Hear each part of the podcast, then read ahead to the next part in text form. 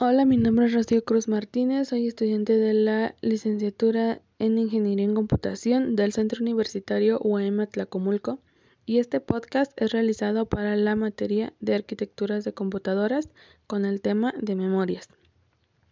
Una memoria es también llamada unidad de almacenamiento y se refiere a una parte de los componentes que integran una computadora. Este componente es imprescindible para el ordenador ya que mantiene disponibles las instrucciones para que el microprocesador o CPU puedan ejecutarlas.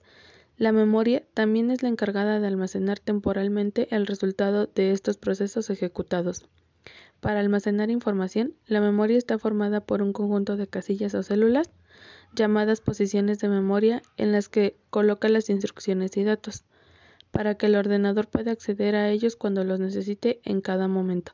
Cada una de las posiciones de memoria están identificadas por un número que es denominado dirección de memoria y cada una de estas posiciones de memoria almacena un byte. Estos dispositivos son los que retienen los datos informáticos durante algún intervalo de tiempo. Y las memorias de computadora proporcionan una de las principales funciones de la computación moderna la retención o almacenamiento de información. Es uno de los componentes fundamentales de todas las computadoras modernas que, acoplados a una unidad central de procesamiento o CPU por sus siglas en inglés, implementa lo fundamental del modelo de computadoras de arquitectura de von Neumann, usado desde los años 1940. En la actualidad, Memoria suele referirse a una forma de almacenamiento de estado sólido conocido como memoria RAM, memoria de acceso aleatorio, por sus siglas en inglés Random Access Memory, y otras veces se refiere a otras formas de almacenamiento rápido pero temporal. De forma similar, se refiere a formas de almacenamiento masivo como discos ópticos y tipos de almacenamiento, y otros tipos de almacenamiento más lentos que las memorias RAM, pero de naturaleza más permanente. Estas distinciones contemporáneas son de ayuda porque son fundamentales para la arquitectura de computadoras en general.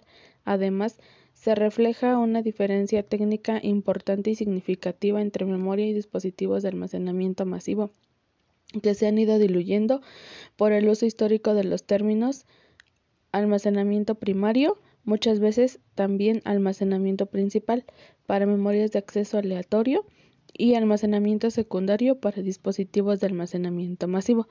Para proporcionar la memoria necesaria se emplean otros circuitos integrados llamados chips de memoria de acceso aleatorio, RAM por sus siglas en inglés, que contienen grandes cantidades de transistores. Existen diversos tipos de memorias de acceso aleatorio. Las RAM estáticas que conservan la información mientras esté conectada la tensión de alimentación y suele emplearse como memoria caché porque funciona a gran velocidad. Otro tipo de memoria RAM, la RAM dinámica o DRAM, que es más lenta que la SRAM y debe recibir electricidad periódicamente para no borrarse. La DRAM resulta más económica que la SRAM y se emplea como elemento principal de memoria en la mayoría de las computadoras.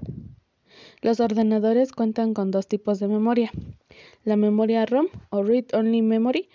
Esta memoria es de solo lectura, es decir, no se puede escribir en ella. Su información fue grabada por el fabricante al construir el equipo y no desaparece al apagar el ordenador. Esta memoria es imprescindible para el funcionamiento del ordenador y contiene instrucciones y datos técnicos de los distintos componentes del ordenador. Y la memoria RAM, Random Access Memory. Esta memoria permite almacenar y leer información que la CPU necesita mientras está ejecutando un programa.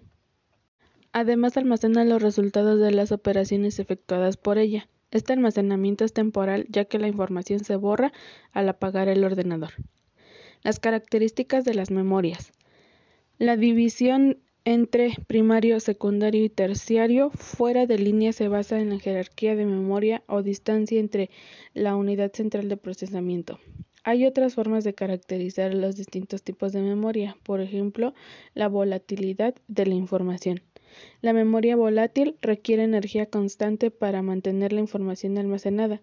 La memoria volátil se suele usar solo en memorias primarias y la memoria RAM es una memoria volátil ya que pierde información en la falta de energía eléctrica. La memoria no volátil retendrá la información almacenada incluso si no recibe corriente eléctrica constantemente, como es el caso de la memoria RAM. Se usa para almacenamientos a largo plazo y por tanto se usa en memorias secundarias, terciarias y fuera de línea. La memoria dinámica es una memoria volátil que además requiere que periódicamente se refresque la información almacenada o leída y reescrita sin modificaciones. Bueno, esto ha sido todo por el tema de memorias y espero les haya gustado.